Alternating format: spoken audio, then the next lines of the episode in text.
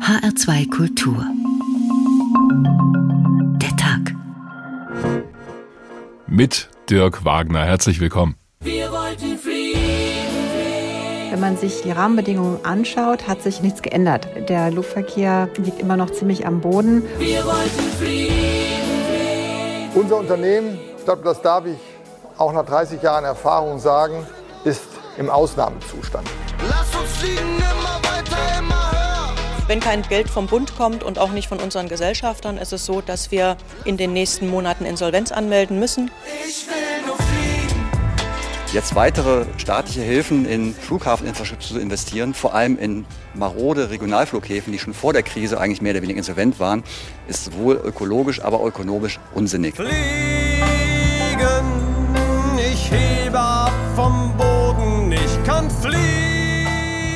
kann, ich kann nicht einen Schritt vor, einen Schritt zurück, weil kein Lohn. Wir haben Ausgaben. Ich weiß nicht, was wir jetzt machen sollen. Vielleicht können wir morgen fliegen. Yeah. ausgestiegen und der Flughafen war einfach leer und still. Also Ende März gelandet und seitdem war ich eigentlich fast nur noch zu Hause. Ach, mein Leben geb ich her, könnte ich fliegen. Die Lufthansa Group wird nach dieser einzigartigen Krise nicht zurück in den alten Normalzustand wechseln können. Und so allein der Gedanke, dass diese letzten Flüge die letzten Flüge waren, ohne dass ich es vielleicht wusste, der hat mich schon lange beschäftigt. Und vergessen wäre der Traum vom Fliegen.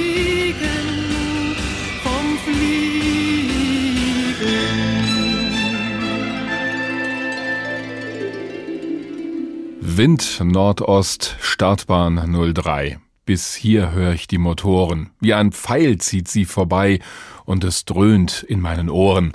So beginnt natürlich der Klischeesong überhaupt über die Luftfahrt von Reinhard May, über den Wolken. Wir konnten gerade noch der Versuchung widerstehen, den jetzt auch noch gleich am Anfang einzuspielen.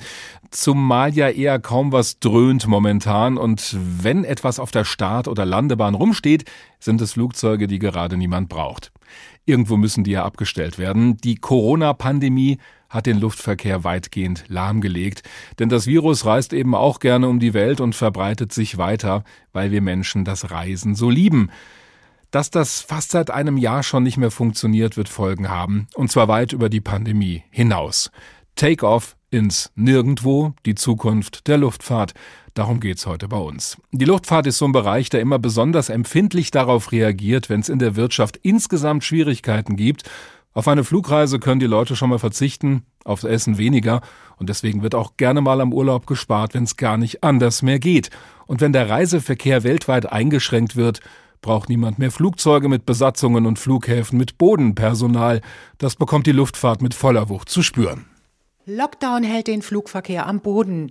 Flugverkehr sinkt auf Niveau der 80er Jahre. Passagieraufkommen infolge der Pandemie auf historisch niedrigem Niveau. Nur ein paar Schlagzeilen der vergangenen Wochen. 2020 war der Flugverkehr beispiellos eingebrochen. Nach dem ersten Teil-Lockdown im Frühjahr, als die Passagierzahlen teils mehr als 95 Prozent unter dem Vorjahresniveau lagen, hatten die Airlines und Flughäfen gehofft, dass sich der Verkehr wieder stetig erholen wird. Doch nach einem kleinen Zwischenhoch im Sommer ist jetzt im Winter erneut nur sehr wenig los. Condor zum Beispiel bietet zwar wieder Langstreckenflüge an, etwa nach Kuba oder auf die Malediven, von einem Normalbetrieb ist man aber weit entfernt, wie Condor-Chef Ralf Teckentrupp deutlich macht. Dort zeigt uns die Nachfrage, wenn die Menschen reisen können, dann tun sie das auch. Also wir sind in diesen Destinationen sehr gut gebucht, sind sehr zufrieden mit dem Verlauf. Aber das ist natürlich ein kleines Niveau. Im Winter insgesamt reden wir davon, dass in den Airlines geschätzt sieben bis zwölf Prozent der Passagiere eines normalen Winters fliegen, was nah bei Null ist. Während Condor zwischendurch den Passagierverkehr ganz eingestellt hatte, bot die Lufthansa zumindest immer einen Krisenflugplan mit den wichtigsten Verbindungen. Beispielsweise wurde durchgehend in die USA geflogen, auch wenn bis heute die Einreise für Nicht-US-Bürger kaum möglich ist. Die Lufthansa hat sich in den Wintermodus begeben, quasi ein Winterschlaf, Kurzarbeit ausgeweitet, nicht benötigte Büroflächen gekündigt, alles, was nicht für den eigentlichen Betrieb nötig ist, runtergefahren und der Betrieb läuft auf Sparflamme. Lufthansa-Sprecher Helmut Tolksdorf. Wir hatten ja schon vor dem äh, vor Beginn des Winterflugplans äh, gesagt, dass wir im gesamten Winterflugplan maximal 25 Prozent äh, der Vorjahreskapazität äh, anbieten wollen. Und diesen Wert werden wir auch definitiv nicht überschreiten. Wo die Airlines weniger fliegen, weil Reisebeschränkungen und Quarantäneregeln die Nachfrage einbrechen lassen, ist auch an den Flughäfen deutlich weniger los. Entsprechend bleiben die Einnahmen weg und das bekommen dann auch die Beschäftigten zu spüren, wie Flughafenchef Stefan Schulte angesichts des niedrigen Verkehrsniveaus im Herbst erklärt. Und es wird auch viele Jahre dauern, äh, dass wir wieder das Vorjahresniveau 2019 erreichen. Und vor dem Hintergrund müssen wir einfach die Aufwendung in Summe deutlich anpassen, also reduzieren.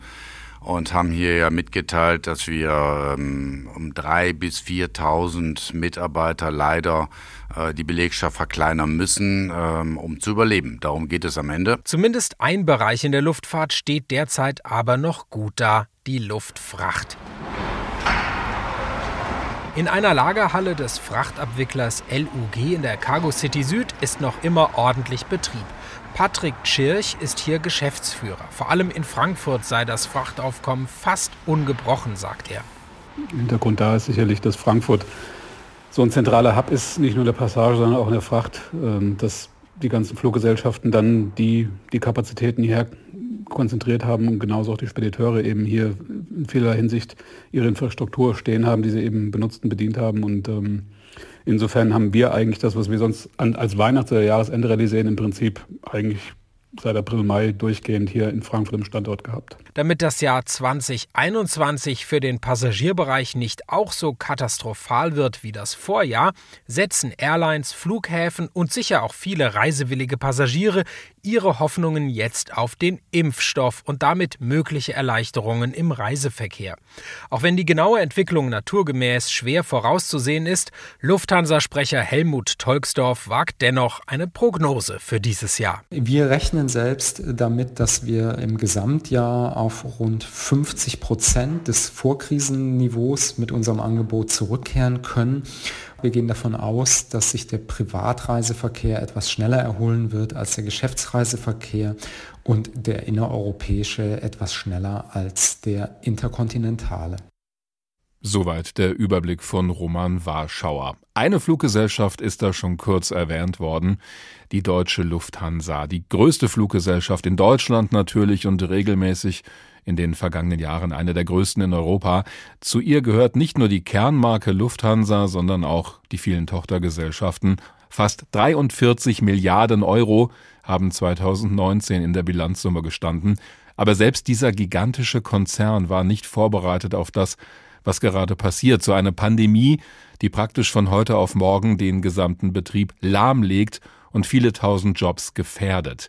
Im Sommer des vergangenen Jahres stand die Lufthansa kurz vor der Pleite und deswegen ist dann auch der Staat eingesprungen mit insgesamt 9 Milliarden Euro und einer Beteiligung von 20 Prozent. Das heißt, wir alle sind inzwischen ein bisschen Lufthansa. Inwiefern dieser Rettungsplan funktioniert, beobachtet Jens Flottau. Er ist Luftfahrtjournalist und schreibt unter anderem für die Süddeutsche Zeitung. Schönen guten Abend. Ja, hallo, guten Abend. Was wäre denn passiert, wenn der Staat nicht eingestiegen wäre bei der Lufthansa? Ja, damals gab es schlicht kein Geld von Banken oder anderen äh, Geldgebern. Die Lufthansa hätte dann so eine Art Insolvenzverfahren äh, einleiten müssen.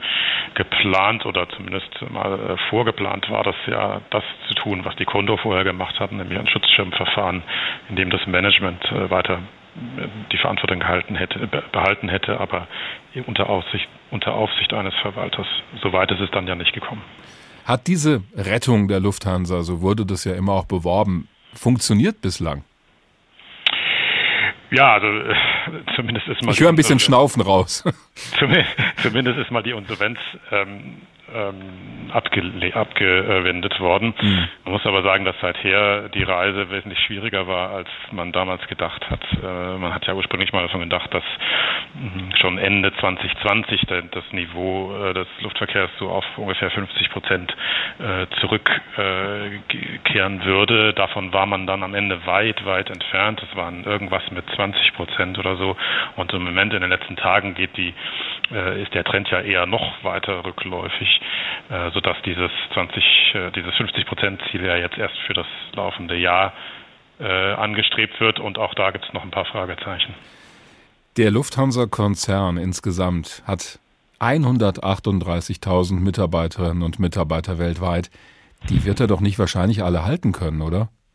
Also hatte, muss man sagen. Ja. Das war die Zahl vom vergangenen Jahr. Genau. Bis Ende 2020 sind 29.000 äh, schon sozusagen raus, wobei man da sagen muss, dass äh, das so ein bisschen irreführend ist, diese Zahl, denn viele davon äh, waren Mitarbeiter der LSG, also der Catering-Tochter, die sowieso, sowieso äh, verkauft werden sollte und zum großen Teil auch verkauft ist. Was jetzt zum Beispiel das fliegende Personal angeht, da äh, hat es noch keine ähm, Entlassungen gegeben, Gott sei Dank. Wann sollte denn der Staat spätestens wieder aussteigen? Das kann ja nicht ewig so weitergehen. Also die Lufthansa hat selber ein ganz großes Interesse daran, dass der Staat möglichst, möglichst schnell wieder rausgeht. Einfach deswegen, weil die Bedingungen dieses Hilfspakets von 9 Milliarden Euro so gestaltet sind, dass nach äh, ja, drei, vier Jahren die äh, Zinsen so hoch werden, so teuer werden, äh, dass es einfach ein sehr viel Geld jedes Jahr dafür aufgewendet werden müsste. Ob das gelingt, ist eben die Frage, die ganz große Frage. Dazu muss der Verkehr zurückkommen. Ähm, dazu müssen die äh, Finanzmärkte wieder sich öffnen. Danach sieht es allerdings tatsächlich aus. Ähm, und Lufthansa muss sich darüber hinaus überlegen, ob sie sich zumindest von Minderheitsbeteiligungen an interessanten äh, Tochtergesellschaften äh, trennt. Da hm. gibt es ja auch schon Überlegungen. Ja, da sind wir auch, glaube ich, schon bei einem wichtigen Aspekt, denn es gab ja auch schon vor der Corona-Pandemie Probleme bei der Lufthansa im Luftverkehrsgeschäft überhaupt durch den Wettbewerb. Was war da vorher schon im Argen bei der Lufthansa, was vielleicht jetzt durch Corona umso mehr zutage tritt? Also ganz allgemein gesprochen waren die Kosten zu hoch. Äh, das, die sind sie natürlich jetzt erst recht. Ähm, aber man muss sich auch vorstellen, dass äh, die Lufthansa sich vorher schon in einem riesigen Transformationsprozess befunden hat und äh, ehrlich gesagt auch erst am Anfang stand. Ähm, es gibt in der Branche weltweit insgesamt einen ganz starken Trend hin zu mehr Privatreiseverkehr, während äh, der Geschäftsreiseverkehr, auf den die Lufthansa ursprünglich mal fokussiert war, sehr stark ähm, stagniert oder sogar in manchen Bereichen rückläufig ist. Das ist jetzt eben die große Frage, was diese Pandemie und was im Nachgang zu dieser Pandemie davon bleibt. Die allgemeine Erwartung ist, dass, dieses, dass diese, diese, diese Trends sich eher verstärken und damit die Lufthansa sich auch noch schneller transformieren muss. Dafür müssen alle mitmachen. Das Management muss das Netz umbauen, äh, muss sich überlegen, was sie bei der Flotte machen. Die Mitarbeiter müssen schauen, ob sie Kompromisse bei den Tarifverträgen eingehen, die das alles ähm, ermöglichen. Denn mhm. beim Ferienflugverkehr wird pro Ticket sehr allgemein gesprochen weniger verdient als bei den Geschäftsreisen. Und die Lufthansa hat sich ja immer auch auf die Geschäftsreisekundschaft konzentriert oder das war zumindest ein wichtiger Teil. Da hat man ja auch mit entsprechenden Angeboten versucht und mit entsprechend attraktiven ausgestatteten Kabinen die Leute anzulocken. Wenn jetzt aber die Firmen sagen, im Laufe dieser Pandemie haben wir gemerkt, gut, vieles geht auch per Videokonferenz, da müssen wir gar nicht Geschäftsreisen machen, quer durch die Welt. Könnte das dann gerade der Lufthansa schaden? Absolut. Ähm, die Lufthansa hat mit riesigen Abstand das meiste Geld auf äh, Langstrecken verdient und dort speziell also das sind Strecken, die überwiegend, wo der, also wo der Geschäftsreiseanteil besonders hoch war und wo auch besonders gute Ticketpreise erwirtschaftet worden sind. Jetzt steht dort ein riesiges Fragezeichen darüber, äh, wie viele von diesen Leuten kommen zurück, in welcher äh, Buchungsklasse fliegen die, fliegen die weiter Business oder First, fliegen die oder fliegen die hinten, kommen die überhaupt, machen die Videokonferenzen. Deswegen dieser, dieser Prozess, sich auf niedrigere Ticketpreise auf ein anderes Kundensegment äh, anzupassen, der äh, müsste aus meiner Sicht eigentlich viel schneller gehen. Ähm, Aber da wird aus der Lufthansa am Ende ein Billigflieger, das kann es ja auch nicht sein. Nein, nein, nein, also ein Billigflieger wird nicht. Äh, die Lufthansa will ja Langstrecken äh, weitermachen, aber sie muss eben schauen, dass sie wahrscheinlich anders machen muss als, als jetzt. Sie muss schauen, was, was für Strecken fliegt sie, ähm, wie kann sie die Strecken, die sie dann neu fliegt, ähm, profitabel betreiben, was für Flugzeuge braucht sie dafür, was für Tarifverträge. Das alles muss angegangen werden. Damit ist aber nicht gesagt, dass die Billigflieger wirkt. Billigflieger auf keinen Fall. Ähm, und äh, ich will auch gar nicht äh, sozusagen den, ähm, dem Sozialdumping das Wort reden, aber es muss eben einen Kompromiss geben zwischen dem alten Zustand, der, glaube ich, nicht mehr zu erreichen ist, und ja, den, den Anforderungen, die da, die da auf sie zukommen. Die Einschätzung des Luftfahrtjournalisten Jens Flottau. Vielen Dank. Wir haben über die Rettung der Lufthansa gesprochen, die noch lange nicht abgeschlossen ist, genauso wie diese Corona-Pandemie. Und wenn Sie sich jetzt fragen, wo bleibt denn da bitte schön die Romantik der Luftfahrt? Da haben wir auch eine Antwort drauf, und zwar aus dem Buch 111 Gründe, das Fliegen zu lieben. Darin beschreiben Silvia Götzen und Florian Knack, was sie am Fliegen begeistert und was sie alles schon erlebt haben. Denn die beiden sind selbst Hobbyflieger und genießen es auch in ihrer Maschine dem Alltag zu entfliehen.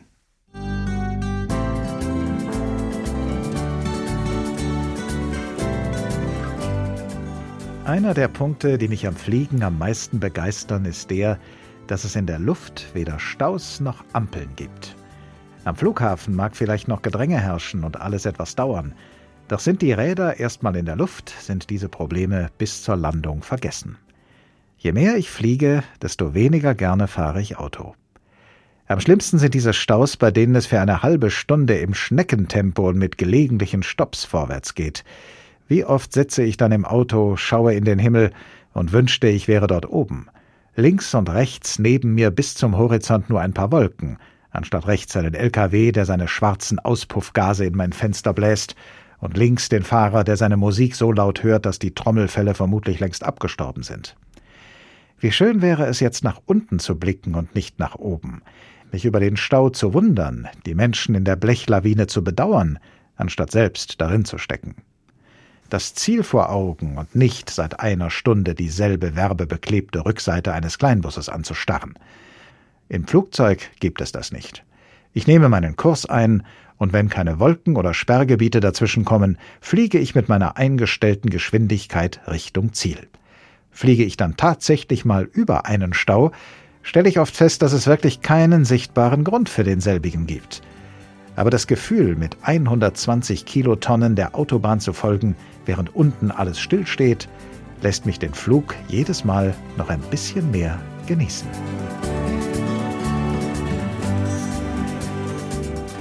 Und da ist er doch wieder der Reinhard May Song und wir finden später noch mehr Gründe, das Fliegen zu lieben. Erstmal kommen wir aber auf den halbwegs harten Boden der Tatsachen zurück, denn die Luftfahrt steckt in ihrer vielleicht größten denkbaren Krise.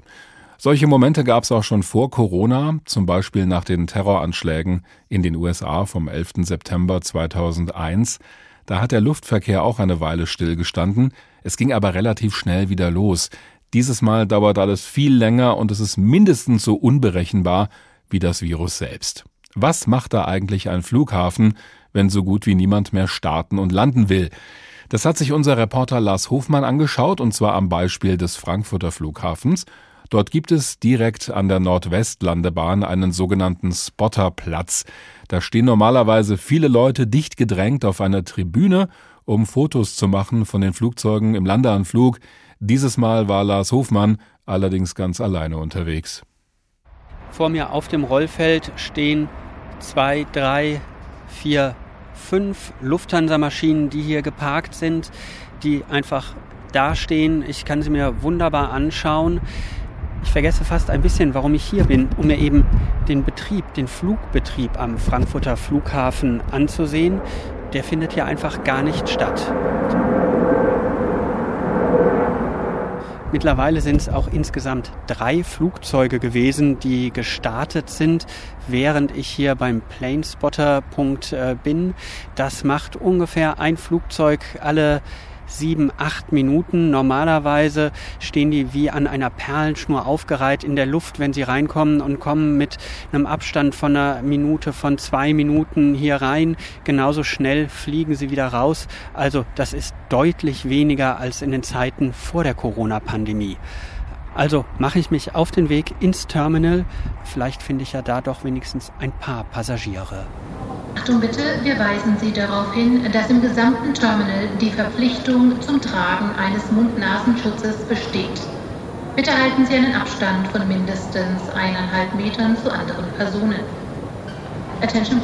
Einen Mund-Nasenschutz, also eine Maske, trage ich jetzt natürlich auch, einfach weil das alle müssen.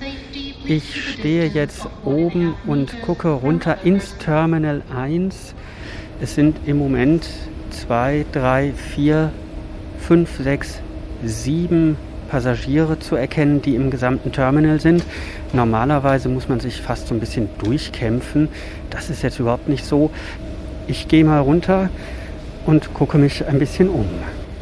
Ein paar Schalter sind offen. Es gibt ein paar Beschäftigte, die hier sind, die auf Passagiere warten, haben aber im Grunde genommen Zeit, sich zu unterhalten, einfach weil kaum jemand da ist. An der Anzeigentafel sind natürlich Flüge angeschlagen. Was hier aber auffällt, wenn man auf die Zeiten guckt, ist, dass da relativ viel Zeit immer zwischen den Flügen ist. Das sind schon mal sechs, sieben, acht Minuten dazwischen. Das ist völlig unüblich hier am Frankfurter Flughafen. Normalerweise geht das Schlag auf Schlag. Das letzte Mal war ich kurz vor Weihnachten hier am Frankfurter Flughafen im Terminal. Da war deutlich mehr los, obwohl das schon ein leerer Tag war mit ungefähr 40 oder 50.000 Passagieren am Tag. Das waren aber noch Menschen, die kurz vor Weihnachten eben in den Urlaub wollten oder nach Hause zu ihren Verwandten fliegen wollten.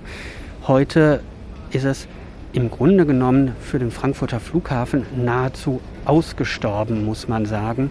So, hier kommen gerade zwei Frauen auf mich zu, die am Flughafen arbeiten. So einen leeren Flughafen habe ich noch nie gesehen. Sie schon mal? Wir auch nicht. Ich arbeite hier schon zweieinhalb Jahre und es war nie so. Macht Ihnen das auch Sorgen, dass im Moment so wenig los ist und keiner weiß, wann es auch tatsächlich ja, wieder klar. weitergeht? Wir fragen uns auch alle, wann wird das alles aufhören und wann machen wir weiter. Es ist gut manchmal für uns, dass wir ein bisschen Ruhe haben und alles, weil früher war alles voll, aber es ist schon langweilig geworden. Langweilig und haben Sie auch tatsächlich Existenzängste? Ja, ein bisschen schon, ja bisschen schon. Aber wir hoffen, es wird schon besser sein. Bald.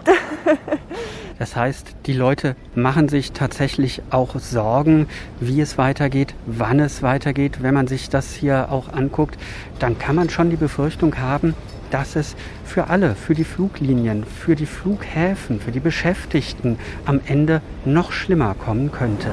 Achtung bitte, wir weisen Sie darauf hin, dass im gesamten Terminal die Verpflichtung zum Tragen eines So klingt das im Terminalgebäude des Frankfurter Flughafens. Kaum Betrieb dort, aber immerhin ein wenig Hoffnung, dass es irgendwann wieder besser wird. Take-off ins Nirgendwo, die Zukunft der Luftfahrt, der Tag in HR2 Kultur. Die Corona-Pandemie verändert auch das Bild von einem der Traumberufe auf diesem Planeten. Schätzungsweise 75.000 Pilotinnen und Piloten weltweit könnten ihre Arbeit verlieren, wenn das noch lange so weitergeht. Das besagen aktuelle Schätzungen. Bei den großen Fluggesellschaften befinden sich viele zwar erstmal in einer Warteschleife, weil klar ist, die werden ja irgendwann wieder gebraucht. Trotzdem hat selbst eine große Fluggesellschaft wie Emirates ihre Piloten gebeten, nehmen Sie sich am besten mal ein Jahr lang unbezahlten Urlaub, wir übernehmen auch Unterkunft und Verpflegung. Da werden bestens ausgebildete Fachleute nach Hause geschickt.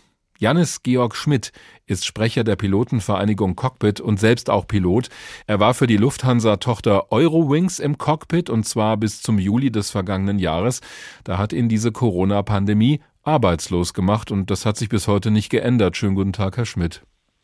Schönen guten Abend, Herr Wagner. Grüße Sie. Damit wir mal so einen kurzen Einblick bekommen in Ihren früheren Arbeitsalltag, weil das viele ja nicht wissen. Sie hatten eine Eurowings-Uniform an. Auf dem Flieger stand auch Eurowings drauf. Sie waren aber gar nicht bei Eurowings angestellt, richtig? Das ist äh, korrekt. Ähm, wir flogen im Auftrag für die Eurowings Gruppe. Die Eurowings als solche besteht aus mehreren Flugbetrieben und ein Flugbetrieb war unter anderem halt die Eurowings selber. Dann gab es die German Wings, eine Sun Express flog teilweise für die Eurowings die Langstrecken. Und äh, wir mit unserer Luftfahrtgesellschaft Alta, kurz LGW, flogen dann auch die kurzen Flüge, die die Eurowings beispielsweise ab Düsseldorf, Stuttgart, Berlin und Nürnberg angeboten hatte. Und diese Firma, die Sie gerade genannt haben, die hat Ihnen dann auch gesagt, tut uns leid, Herr Schmidt, aber wir können Sie nicht weiter beschäftigen und deswegen bekommen Sie jetzt auch nicht wie die anderen Piloten bei der Lufthansa weiter Geld und behalten einfach Ihren Job, sondern Sie müssen sich jetzt einen neuen Job suchen oder wie sieht das aus? Genau, letztes Jahr mit Beginn der Pandemie sind dann die Aufträge eingebrochen. Es gab keine Aufträge mehr zwischen der Lufthansa-Tochter Eurowings und unserer Firma. Und daraufhin wurden die Verträge gekündigt und die Mitarbeiter alle im Juli dann entlassen. Bei uns betraf das 350 bis 400 Mitarbeiterinnen und Mitarbeiter, die seitdem dann in der Arbeitslosigkeit sind, beziehungsweise versucht haben, irgendwo anders unterzukommen. Allerdings ist dies in Zeiten der Pandemie natürlich sehr, sehr schwer, auch andere Berufe äh, sind jetzt nicht so, dass viele Leute dort gesucht werden und ähm, die meisten meiner Kolleginnen und Kollegen sind immer noch auf Umschulungen beziehungsweise auf Jobsuche in anderen Bereichen. Im Cockpit geht so gut wie gar nichts. Sie gehören einer Berufsgruppe an, die hoch angesehen ist. Für viele ist auch Pilot oder Pilotin immer noch ein Traumberuf. Was macht das mit Ihnen, wenn Sie auf einmal hören, Herr Schmidt, Sie werden nicht mehr gebraucht? Natürlich äh, bitter auf der einen Seite.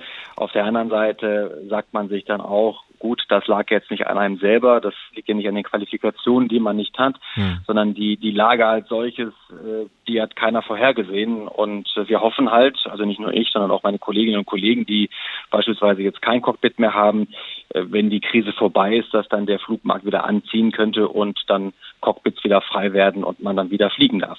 Wie sieht denn da Ihre Perspektive aus? Also im Moment arbeiten ja alle noch auf die Impfung hin, dass das endlich mal im großen Stil losgeht. Womit planen Sie im Moment? Also ich hoffe halt, dass die Impfungen zügig starten und dann auch entsprechend immer mehr und mehr Leute geimpft werden, aber auch, dass dann die Reisebeschränkungen, die dann daran hängen, im Prinzip äh, gelockert werden und äh, die Menschen wieder in ferne Länder fliegen können oder auch der Flugverkehr generell zunimmt, als dass dann die Airlines aus der Kurzarbeit rauskommen oder eventuell dann wieder Wachstum geschaffen wird und dann Personal brauchen, so dass man sich bewerben kann und dann dort entsprechend eine Anstellung findet. Aktuell ist es halt so, dass das relativ ja, überschaubar ist, welche Firmen überhaupt jemanden einstellen. Mhm. Äh, oftmals verschlägt den einen oder anderen, wenn er nicht anders kann, ins Ausland oder er muss halt was ganz anderes machen äh, und sich dann irgendwie neu orientieren. Das ja, das dauert ja auch noch, bis das wieder anläuft. Wie zahlen Sie denn bis dahin Ihre Miete? Gott sei Dank äh, bekommt man ja in Deutschland ähm, etwas Arbeitslosengeld. Das ist natürlich bei weitem nicht das, was man vorher verdient hat, mhm. aber es deckt zumindest Miete und die, die Fixkosten und der eine oder andere hat vielleicht noch etwas beiseite getan und lebt dann von Ersparnissen. Es kann natürlich aber auch sein, dass Kolleginnen und Kollegen die haben ihre Ausbildung gerade selber bezahlt, haben da irgendwie hohe Schulden oder haben vielleicht ja. frisch ein Haus gebaut. Für die ist es natürlich deutlich schwieriger, dann mit dem Arbeitslosengeld über die Runden zu kommen. Und da drückt natürlich die Zeit in der Arbeitslosigkeit umso mehr. Einige Entwicklungen in der Luftfahrt hat es ja auch schon vorher gegeben, die den Job des Piloten durchaus schwieriger gemacht haben. Also viele Bewerber auf wenige Plätze, weniger wirklich komfortable Arbeitsverträge, so wie mal ganz früher bei der alten Lufthansa, überall Kostendruck. Wie viel von diesem Druck haben Sie denn schon zu spüren bekommen in Ihrer Laufbahn? Naja gut, die Konkurrenz, ähm, die ist halt da. Es strömen relativ viele junge Leute in diesen Beruf, weil der natürlich fasziniert, wie mich auch.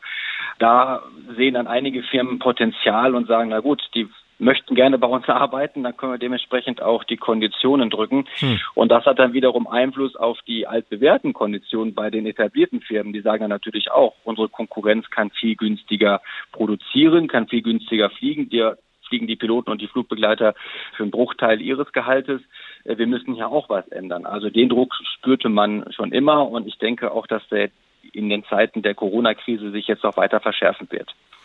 Würden Sie denn heute unter diesen Bedingungen, auch mit den Erfahrungen, die Sie gerade machen, noch jemandem raten, Pilot zu werden?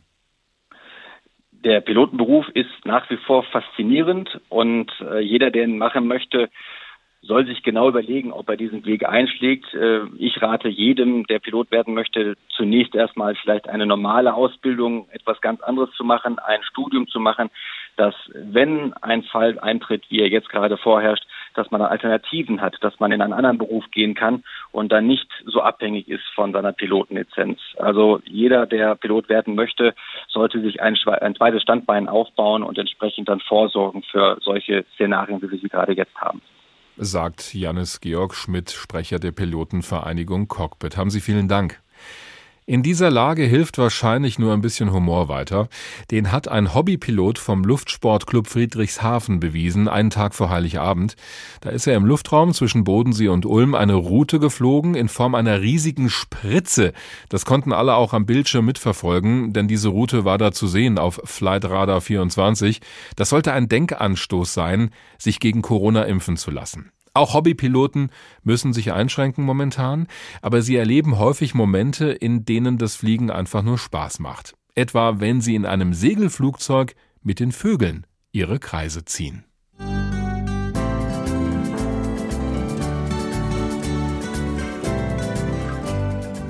Schon am Boden sehe ich den Bussard. In gemächlich aussehenden Kreisen dreht er über der Waldkante unseres Segelflugplatzes.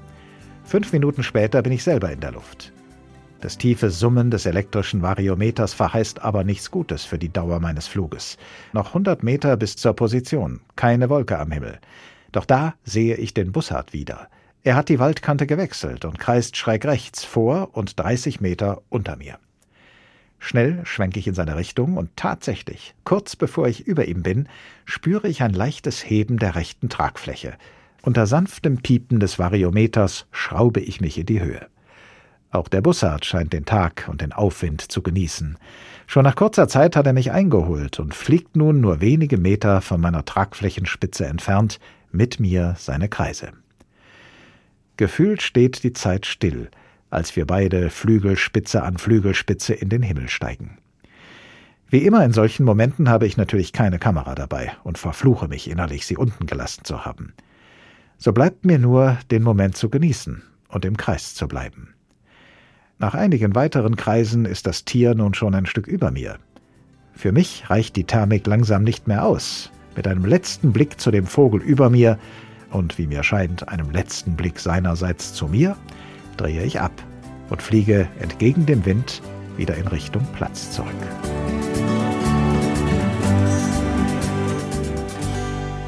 So beschreiben das Silvia Götzen und Florian Knack in ihrem Buch 111 Gründe, das Fliegen zu lieben. Liebe alleine reicht da nicht aus, schon gar nicht während einer Corona-Pandemie. Große Flugzeuge zum Beispiel mit 500 bis 800 Leuten an Bord, die hatten es auch schon vor dieser Krise schwer. Jetzt rollen einige aber direkt auf den Schrottplatz. Selbst für so moderne Flugzeuge wie den Airbus A380 gibt es kaum noch Bedarf. Airbus hat schon beschlossen, die Produktion einzustellen. Und auch der Konkurrent Boeing hat im vergangenen Jahr das Ende für die 747 verkündet, also für den Jumbo-Jet. Auch für unsere Korrespondentin Nicole Markwald war das damals ein denkwürdiger Moment. Sie war die Königin mit dem markanten Buckel und sie war über Jahrzehnte das größte Passagierflugzeug der Welt. Pan Am will bring you the world's first 747. Die Fluglinie Pan Am nahm den Jumbojet zuerst in Betrieb.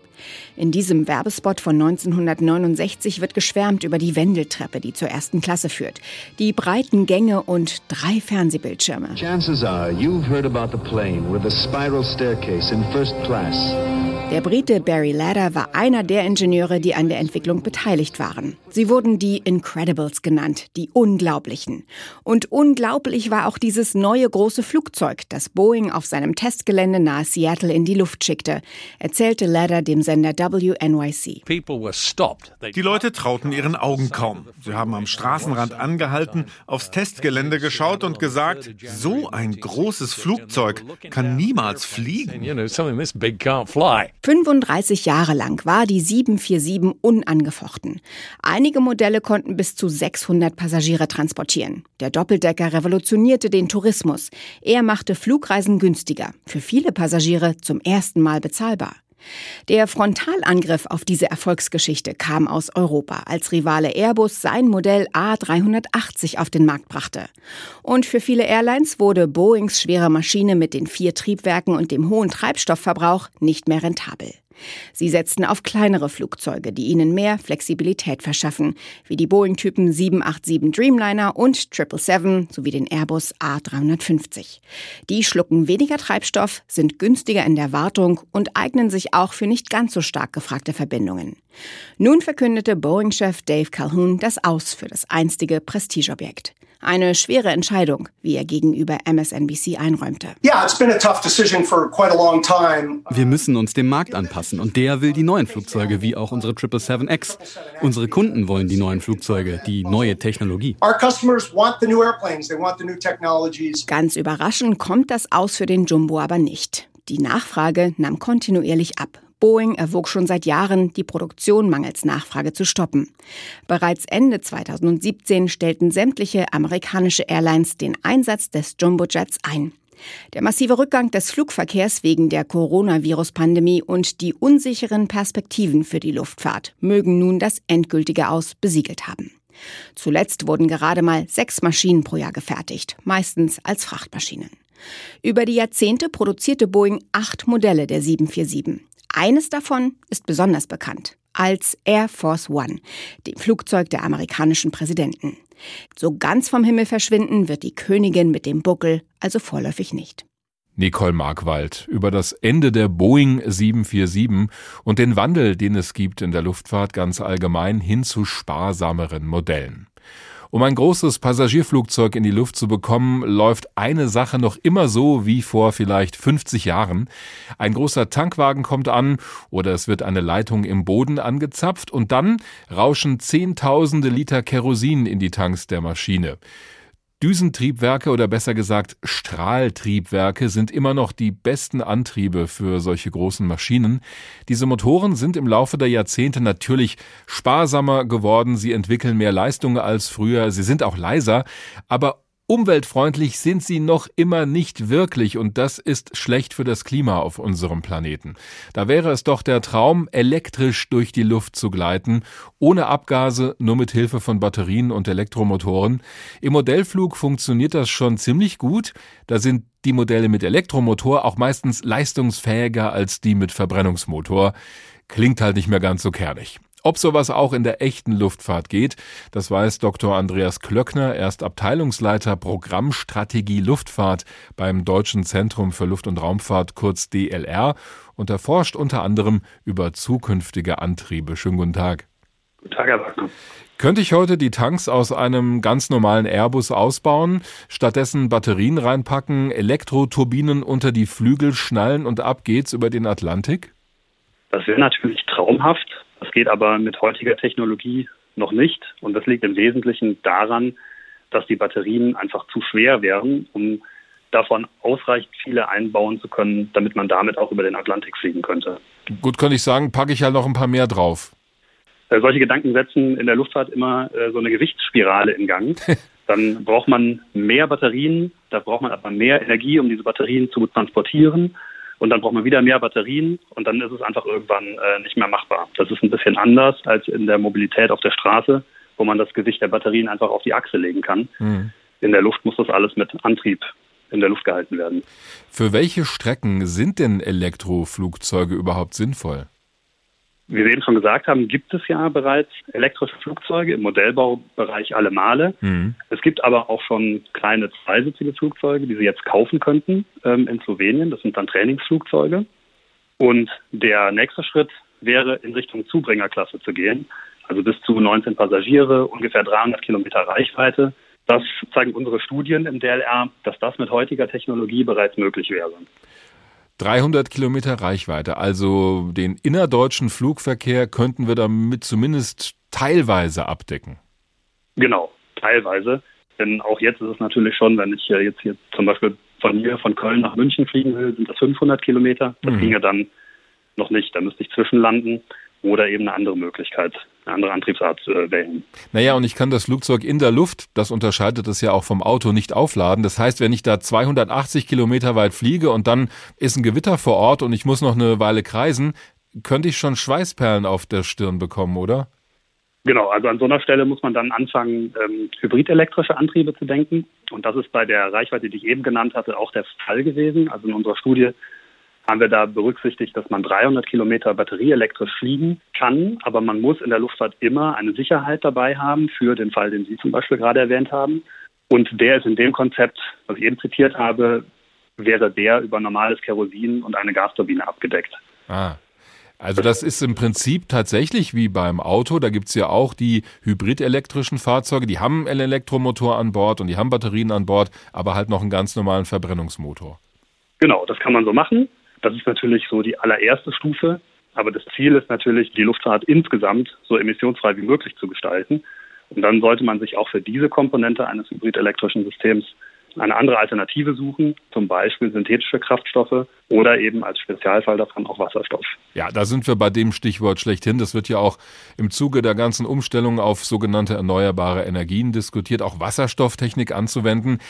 Also wenn ich Wasserstoff in ein Flugzeug fülle anstelle von Kerosin, kann ich das in ganz normalen Triebwerken verbrennen und hätte ich damit schon die Lösung, um über den Atlantik zu kommen? Das könnte man machen. Das ist eine Alternative, die wir uns anschauen. Das sind natürlich dann nicht ganz normale Triebwerke, so wie sie jetzt sind. Die muss man schon modifizieren. Und in stationären Gasturbinen verbrennt man schon Wasserstoff. Das geht. Aber in der Luft ist es ähm, ein bisschen schwieriger, weil man da eben nicht permanent im gleichen Betriebspunkt arbeitet, sondern muss eben mit Lastwechseln umgehen können, mit unterschiedlichen Drücken, mit unterschiedlichen Temperaturen und das macht es in der Luft äh, ungleich schwieriger. Und das ist eine Entwicklungsaufgabe, die noch vor uns liegt. Ich könnte mir aber vorstellen, dass findige Ingenieurinnen und Ingenieure das hinbekommen. Wo sind denn die größten Schwierigkeiten beim Wasserstoffflugzeug? Also die Triebwerke sind es anscheinend ja nicht. Die größte Schwierigkeit wird daran gesehen, dass man einen relativ großen Tank haben muss. Der Wasserstoff hat viel Energie pro Gewicht, ist aber dabei relativ großvolumig. Das heißt, man muss dann einen großen Tank in das Flugzeug integrieren. Der Tank ist auch schwer, weil er gekühlt werden muss oder unter Druck steht. Und das erfordert dann Änderungen in der gesamten Flugzeugstruktur, vielleicht bis hin zur äh, Flugzeugkonfiguration. Hm. Das ist so die große Herausforderung im Flugzeugbau auf der technischen Seite. Und dann muss man das Bild auch ein bisschen größer ziehen. Man braucht den Wasserstoff natürlich aus regenerativen Quellen. Da kann man nicht einfach, äh, so wie man es im Moment macht, den aus Erdgas ähm, raffinieren. Das heißt, man braucht nachhaltige Energien, um den Wasserstoff überhaupt erstmal grün herzustellen. Und dann muss man sich natürlich auch damit beschäftigen, wie der Wasserdampf, der dann entsteht, in der Atmosphäre wirkt. Und auch Wasserdampf ist natürlich ein Klimagas in der Atmosphäre, mhm. hat aber ganz besondere Eigenschaften, die man eben noch gründlicher untersuchen muss, damit man den Wasserdampf, den man dann in die Atmosphäre einträgt, bestmöglich dort einträgt. Jetzt reden wir über die Zukunft der Luftfahrt. In wie vielen Jahren oder Jahrzehnten ist sowas denn realistisch? Also wann haben wir elektrische Flugzeuge, wann haben wir Wasserstoffflugzeuge? Also wir haben jetzt schon kleinere elektrische Flugzeuge. Wir gehen davon aus, dass sich das in Zeitspannen um 2030, 2040 auch in ersten ich sag mal, Brennstoffzellen, hybridelektrischen Flugzeugen äußert. Also Brennstoffzellen, das ist, wenn ich Wasserstoff und Sauerstoff habe, die zu einer Reaktion bringen und damit aber Strom erzeuge. Also nicht direkt eine Turbine betreibe, sondern einfach Strom erzeuge, um Elektromotoren zu betreiben. Äh, genau. Und das ist eine Art, wie man den Wasserstoff an Bord verwenden kann. Und die andere Art ist eben, den Wasserstoff direkt zu verbrennen. Und was da genau die optimale Lösung ist, daran arbeiten unsere Wissenschaftler noch, das auszutüfteln. Wir gehen aber davon aus, dass wir die Technologien für eine emissionsfreie Luftfahrt bis zur Mitte dieses Jahrhunderts, also bis 2050, zur Verfügung haben sollten. Dr. Andreas Klöckner, Abteilungsleiter Programmstrategie Luftfahrt beim Deutschen Zentrum für Luft- und Raumfahrt. Haben Sie vielen Dank. Mit Elektromotoren oder grünen Antrieben, was immer das auch sein mag, hätten wir den Luftfahrtfachleuten in den 60er Jahren gar nicht erst kommen müssen. Damals waren ganz andere Dinge wichtig. Geschwindigkeit vor allem Überschall.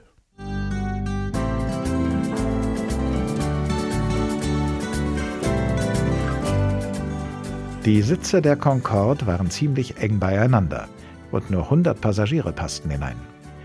Dafür war man eben auch schnell am Ziel und wurde unterwegs mit Kaviar, Hummer und Champagner vom Feinsten versorgt. Schließlich war ein Ticket mit der Concorde extrem teuer.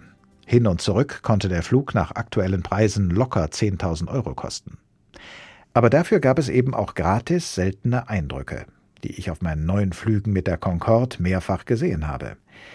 Denn die Concorde war im Reiseflug am Rande des Weltalls, in der oberen Stratosphäre unterwegs, oberhalb der Troposphäre, die bis etwa 15 Kilometer über der Erde reicht.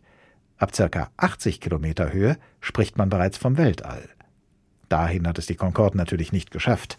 Aber wenn der Horizont nicht durch Wolken oder Dunst unscharf konturiert war, konnte man aus den kleinen Gucklöchern von Kabinenfenstern klar den leicht gekrümmten Horizont erkennen. Der Beweis, die Erde ist keine Scheibe, sondern tatsächlich eine Kugel. Wer kann schon sagen, das mit eigenen Augen gesehen zu haben und bezeugen zu können? So war der Flug mit der Concorde nicht nur eine sagenhaft schnelle Reise, sondern im besten Wortsinn eine Horizonterweiterung.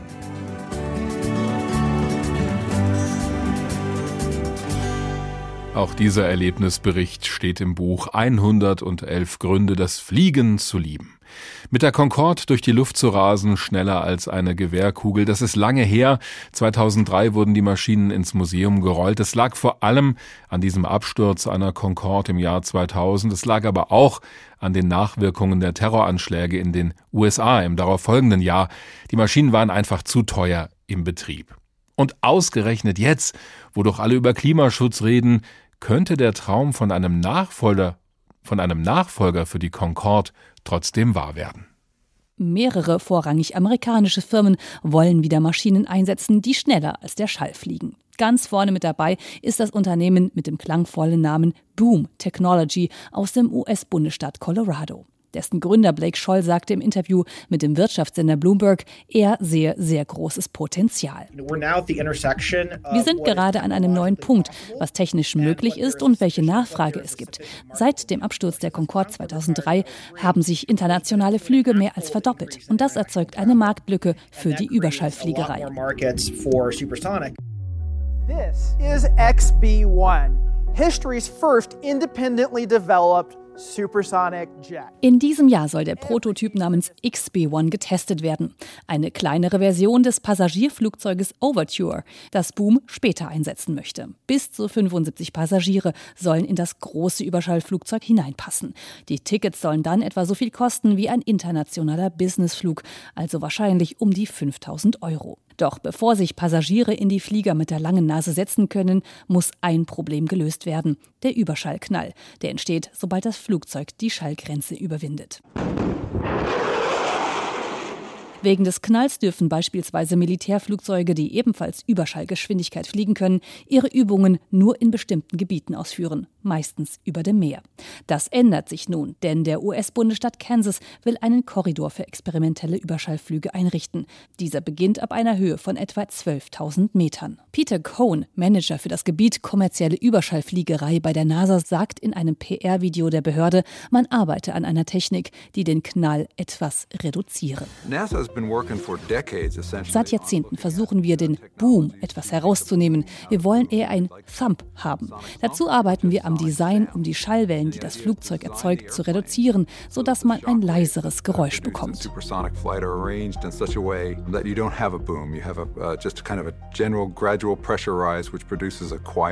Um das zu erreichen, muss unter anderem das Design des Flugzeuges angepasst werden, die ohnehin spitze Nase zum Beispiel noch spitzer werden. Auch die Flughöhe spielt bei der Vermeidung eines lauten Knalls eine Rolle. Zusammen mit dem Rüstungskonzern Lockheed Martin will die NASA ab 2022 den leiseren Überschallflieger testen. Auch die Firma Virgin des Milliardärs Richard Branson schielt auf das Geschäft mit den Überschallflugzeugen.